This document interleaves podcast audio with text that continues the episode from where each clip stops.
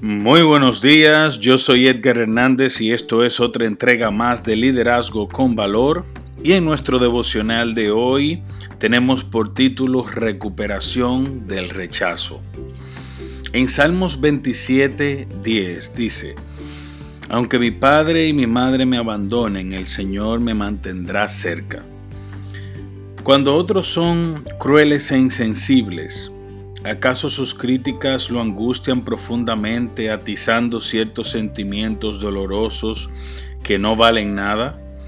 ¿Alguna vez se atormenta con pensamientos tales como nunca seré lo suficientemente bueno nadie jamás me querrá?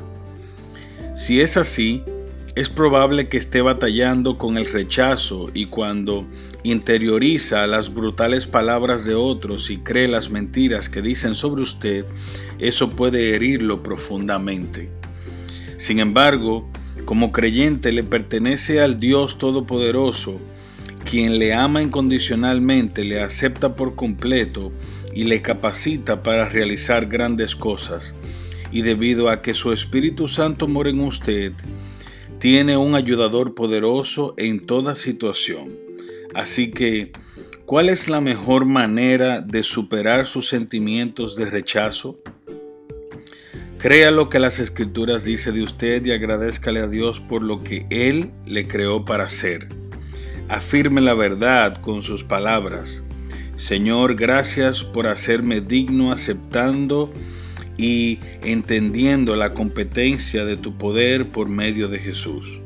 Con seguridad, Él sanará sus heridas y le dará un sentido de valía que siempre tuvo la intención de que usted disfrutara cuando le creó. Esto fue todo por hoy. Si quieres puedes orar conmigo de esta manera. Señor Dios Todopoderoso, te doy gracias. Señor Jesús, tú eres quien me haces digno. Gracias por amarme y darme la vida y darme propósito en ella y significado para vivir. Amén. Que tengan un lindo día, que Dios les bendiga y nos vemos mañana en otra entrega más de Liderazgo con Valor. Bye bye.